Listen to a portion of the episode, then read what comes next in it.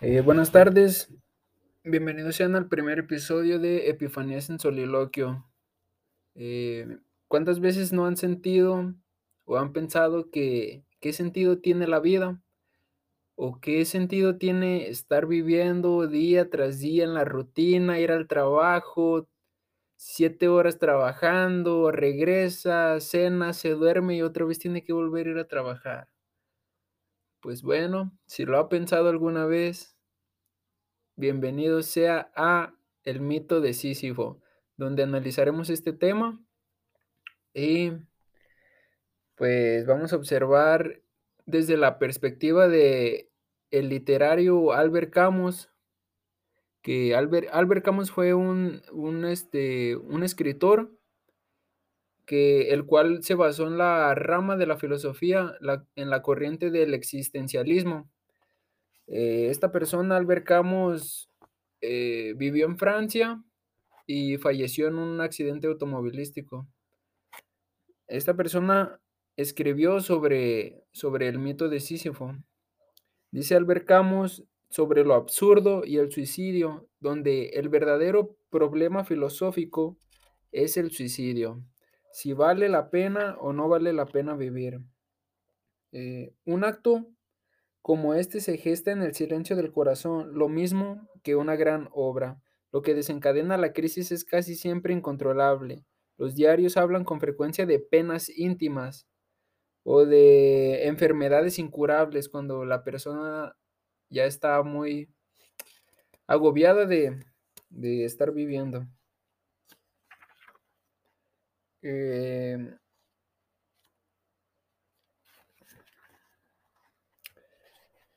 La evasión típica, la evasión mortal que constituye el tercer tema de este ensayo es la esperanza. Esperanza de otra vida que hay que merecer o engaño de quienes viven para la vida misma, sino para alguna gran idea que la supera o la sublima o le da una idea que la traiciona.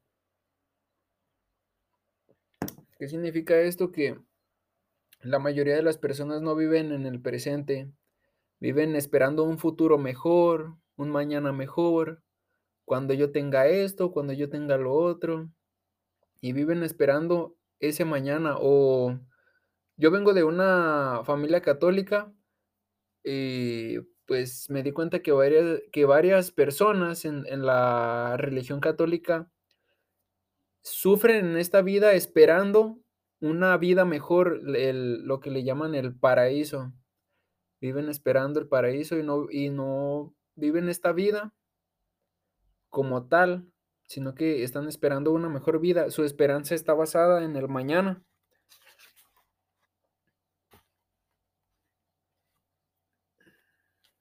Esta, esta persona nos habla sobre el mundo absurdo, más que cualquier otro extrae su nobleza de ese nacimiento miserable.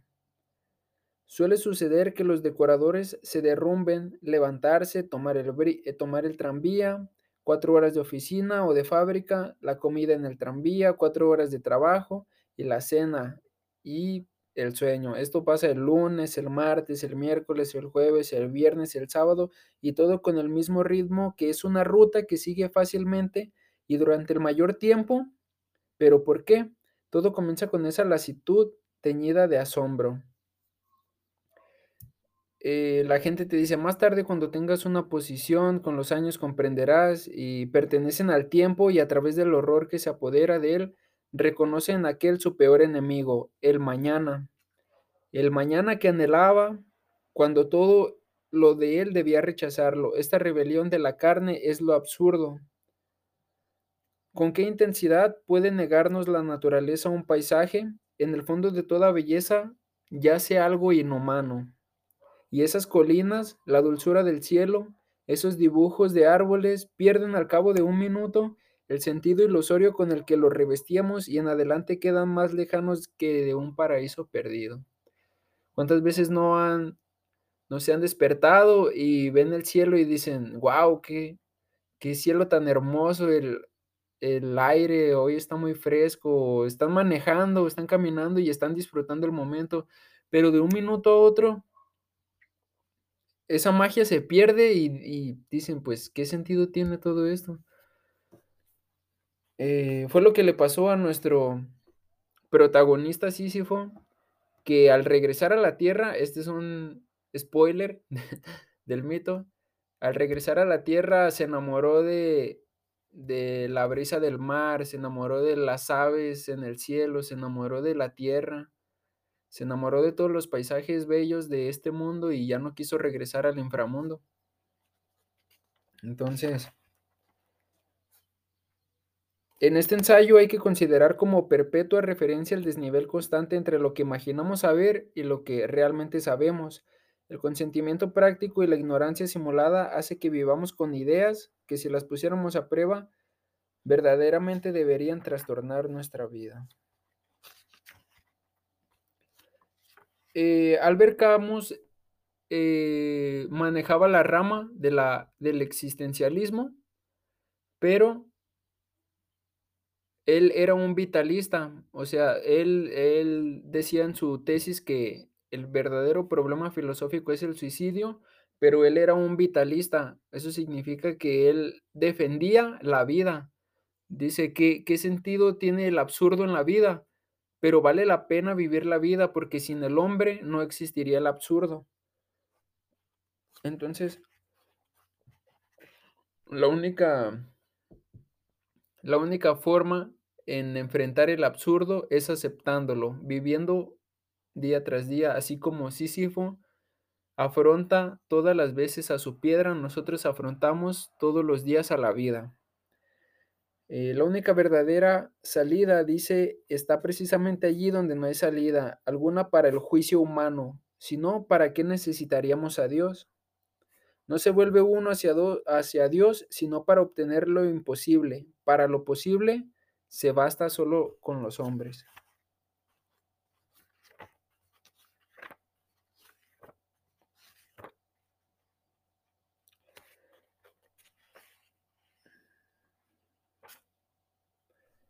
Solo se necesita un poco de imaginación para sentirse, para sentir lo que significa un destino de actor.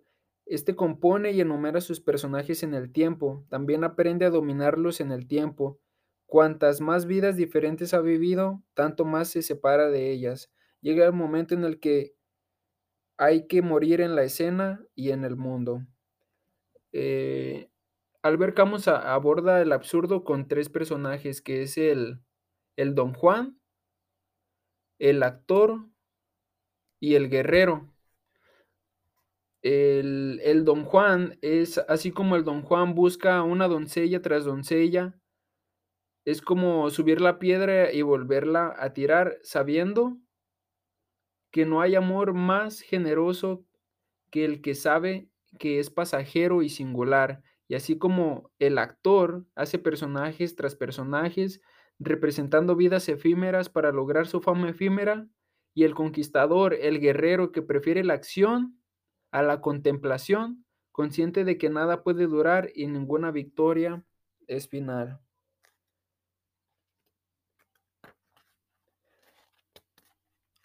En la conquista, que habla de el guerrero, dice, cuidado con aquellos que dicen, conozco esto demasiado bien para que pueda expresarlo, pues si no pueden es porque no lo saben o porque por pereza se han limitado a la corteza.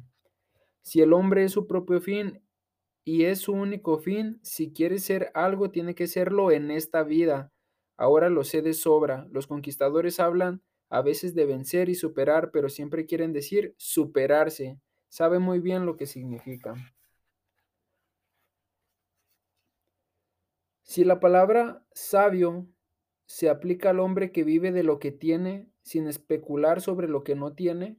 Esos son hombres sabios. Uno de ellos es el conquistador, pero del espíritu. Don Juan, pero del conocimiento. Comediante, pero de la inteligencia. Lo sabe mejor que nadie. No se merece en modo alguno un privilegio en la tierra y en el cielo cuando se ha llevado la querida y pequeña macedumbre de carnero hasta la perfección. No por ello se deja seguir siendo en el mejor caso, un querido carnerito ridículo con cuernos y nada más, aún admitiendo que no se reviente de vanidad y que no se provoque el escándalo de sus actitudes de juez. Este mundo absurdo y sin Dios se puebla entonces con hombres que piensan con claridad y ya no esperan. y no ha hablado del más absurdo de los personajes que es el creador. En este universo es la obra la única probabilidad de mantener la propia conciencia y de fijar en ellas las aventuras. Crear es vivir dos veces. El comediante, el conquistador y todos los hombres absurdos, todos tratan de imitar y repetir y recrear su propia realidad. Para un hombre apartado de lo eterno, la existencia entera no es sino una imitación desmesurada bajo la máscara de lo absurdo. No hablo ahora de las artes de la forma o del color, que solo reina la descripción, la expresión comienza donde termina el pensamiento.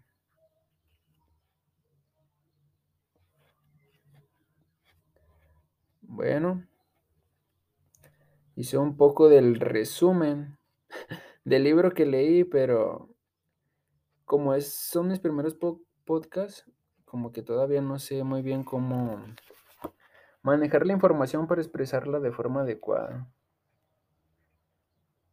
Pero estoy haciendo mi mejor esfuerzo.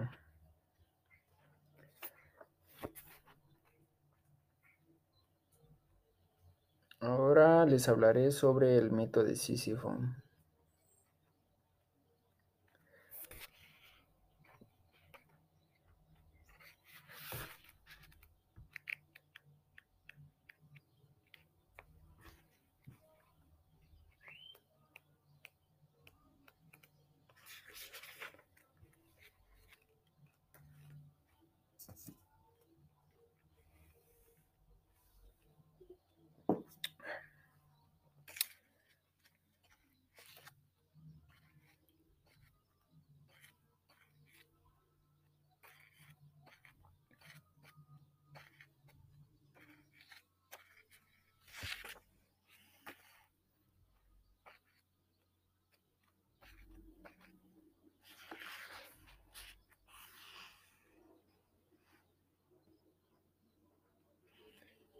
Aquí está.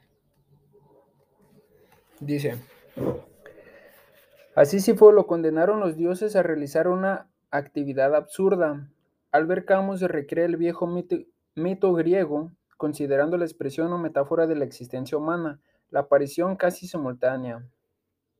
En este ensayo filosófico comienza declarando que el mundo supera al hombre. El hombre pensaba que podía comprender la naturaleza, afirma, pero cuando esta ilusión desaparece se deprime. Esta depresión es lo que genera el sentimiento de lo absurdo. Pero el hombre absurdo no quiere escapar, sino sostener el conflicto. Introduce el concepto de rebelión para denominar el ejercicio por el cual el hombre acepta de frente el problema al que se enfrenta. En consecuencia, hay tres etapas sucesivas que hacen frente al absurdo. Que la mente tome conciencia de lo absurdo. Que el hombre acepte su lugar en el mundo y una vez que conoce su lugar en el mundo, si se suicida filosóficamente o sostiene la apuesta con lo absurdo. Por la segunda opción, el hombre absurdo se convierte en un hombre rebelde, y esta rebeldía encuentra una nueva grandeza, un nuevo estado de libertad. ¿Por qué Sísifo? Para el autor es el héroe absurdo, tanto por sus pasiones como por su tormento, su desprecio hacia los dioses, su odio a la muerte y su pasión por la vida. Comienza narrando el mito de Sísifo de la siguiente manera. Sísifo fue a parar a los infiernos y allí consiguió permiso de Hades para regresar a la tierra y castigar a su mujer. Eh, aunque creo que aquí el mito de Sísifo no está completo porque yo lo había leído en otra parte. Y Sísifo cuentan que primero engañó, engañó dos veces a los dioses, pero en la primera los engañó porque la hija de un personaje había sido raptada o secuestrada. Entonces Sísifo observó quién era esta persona. Esta persona era Zeus en forma de águila.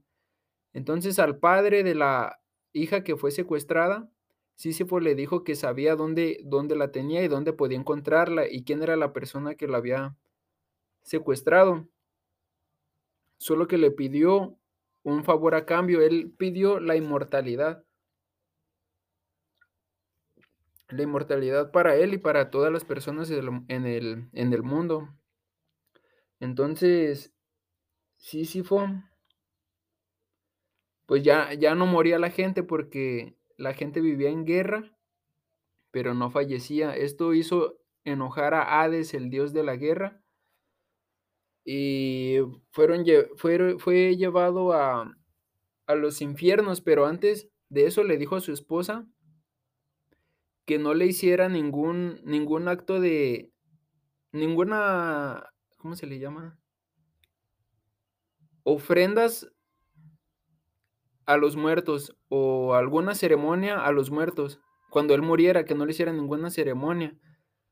Entonces, cuando este murió y lo llevaron al a los infiernos, eh, él ya lo tenía, pues, com como dice el Chapulín Colorado, fríamente calculado. Entonces, eh, ya estando en el infierno, le pidió a al al del inframundo que quería regresar a castigar a su esposa, porque no le había hecho ninguna ceremonia de muerto. Siendo que él fue el que le ordenó que no le hiciera ninguna ceremonia de muerto. Entonces, este regresó y y ya aquí dice allí consiguió permiso de Hades para regresar a la tierra y castigar a su mujer, pero cuando volvió a ver el rostro de este mundo, a disfrutar del agua y del sol, de las piedras cálidas y del mar, no quiso regresar a las sombras infernales. Nada consiguieron las llamadas y cóleras y advertencias, fue preciso un decreto de los dioses. Hermes vino a agarrar al audaz por el pescuezo y arrebatándolo de sus goces, lo devolvió por la fuerza a los infiernos. En la otra parte que leí esa fue la primera vez que engañó a los dioses, y después la segunda eh, esta Sísifo, eh, fue una persona muy inteligente, pero creo que él muere en su de de viejito, pues, muere en su vejez y queda ciego, pero en esta parte de del libro de Albert Camus dice que que fue, ah, eh, Hermes el que vino y lo llevó al infierno de del cuello. Entonces, aquí varía un poco la historia. Y en los infiernos, lo devolvió a los a los infiernos donde su roca ya estaba preparada. Los dioses condenaron a Sísifo a empujar eternamente una roca hasta el alto de la montaña.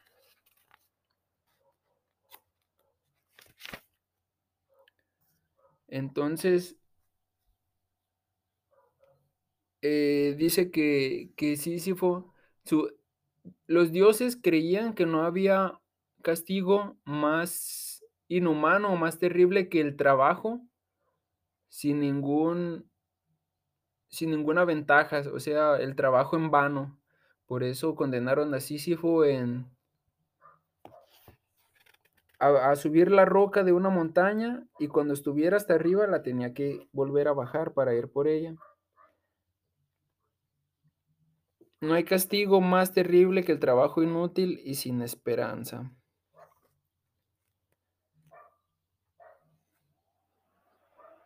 Sísifo era el más sabio y más prudente de los mortales. Se le reprocha ante todo alguna ligereza con los dioses, reveló los secretos de estos. Este Sísifo reveló los secretos de los dioses, y Egina, hija de Asopo, fue raptada por Júpiter. Aquí fue aquí es donde les digo que desvaría un poco la la historia. Aquí dice que Egina, hija de Asof Asopo, fue raptada por Júpiter, y en el otro libro dice que fue raptada por Zeus. Eh, con la condición de que diera agua a la ciudadela de Corinto. Homero nos cuenta también que Sísifo había encadenado a la muerte. Por eso, como él encadenó a la muerte, las personas eran inmortales, o sea que ya no morían porque la él había encadenado a la muerte, y hizo enojar al dios de la guerra, ya que el dios de la guerra se alimentaba de, pues, de la sangre y de la ira y de la muerte de los humanos. Entonces quiso imprudentemente poner a prueba el amor de su esposa. Le ordenó que arrojara su cuerpo sin sepultura en medio de la plaza pública, eh, fue lo que les decía de que le ordenó que que lo que lo aventara a la plaza sin ninguna ceremonia o o un en una ceremonia funeraria. Cuando Obtuvo el permiso para volver a la tierra con objeto de castigar a su esposa, pero cuando volvió a ver el rostro de este mundo, a gustar del agua y del sol y de las piedras cálidas del mar, ya no quiso volver a la oscuridad infernal. Mercurio vino a, a sujetarlo del cuello, lo provió de sus alegrías y lo llevó por la fuerza a los infiernos. Se ve el rostro crispado, la mejilla pegada a la piedra, la ayuda de un hombro que recibe la masa cubierta de arcilla, de un pie que la calza, la tensión de los brazos, la seguridad enteramente humana y las dos manos llenas de tierra. Sísifo ve entonces cómo la piedra desciende algunos instantes hacia ese mundo. Es duradero este regreso, esa pausa que Sísifo... En esta pausa es que Sísifo me interesa, un rostro que sufre tan cerca de las piedras es ya el mismo de piedra. Veo a ese hombre volver a bajar con paso lento, pero igual eh, hacia el tormento cuyo fin no conocerá jamás. El obrero actual trabaja durante todos los días de su vida en las mismas tareas y ese destino no es menos absurdo, pero no es, trágico, sino en los raros momentos en que se hace consciente. Sísifo, proletario de los dioses, imponente y rebelde, conoce toda la magnitud de su miserable condición. En ella piensa durante su descenso, la clarividencia que debía constituir su tormento consuma al mismo tiempo su victoria. No hay destino que no se venza con el desprecio. Por lo tanto, si el descenso se hace algunos días con dolor, puede hacerse también con alegría. Sísifo volviendo hacia su roca y el dolor estaba al inicio, cuando las imágenes de la tierra se aferraban demasiado fuertemente al recuerdo, cuando el llamamiento de la felicidad se hacía demasiado apremiante, sucede que la tristeza surge en el corazón. No hay sol sin sombra y es necesario conocer la noche. El hombre absurdo dice sí y su esfuerzo no terminará nunca. En ese instante sutil en que el hombre vuelve sobre su vida, como Sísifo vuelve sobre su roca, Dejando a Sísifo sobre el pie de la montaña, uno siempre encuentra su carga, uno siempre encuentra su trabajo y su vida, su rutina, cada grano de la piedra, cada copo de minerales de esa noche, llena de montaña, en sí mismo constituye el mundo. La montaña es nuestro mundo. La lucha misma para llegar a la cima es bastante para llenar el corazón de un hombre. Hay que imaginarse a Sísifo dichoso. Y con esto termino. Pues bueno, espero que les haya gustado y ya tenía que sacar el primer episodio porque procrastiné mucho. En realidad no sabía cómo pues cómo compartirles la información. Creo que tengo que tomar un curso de oratoria. no sé, pero pues hoy es domingo y creo que es Halloween o no sé fue, si fue Halloween ayer. Y como ahora me siento un poco depresivo, pues dije, pues, qué mejor día para hablar sobre el mito de Sísifo que levanta su roca todos los días. Y pues nada, aquí estoy bebiéndome una chelita, pasando un domingo aquí en el cantón. Y gracias por escucharme. Espero que tengan un excelente día y nos vemos después.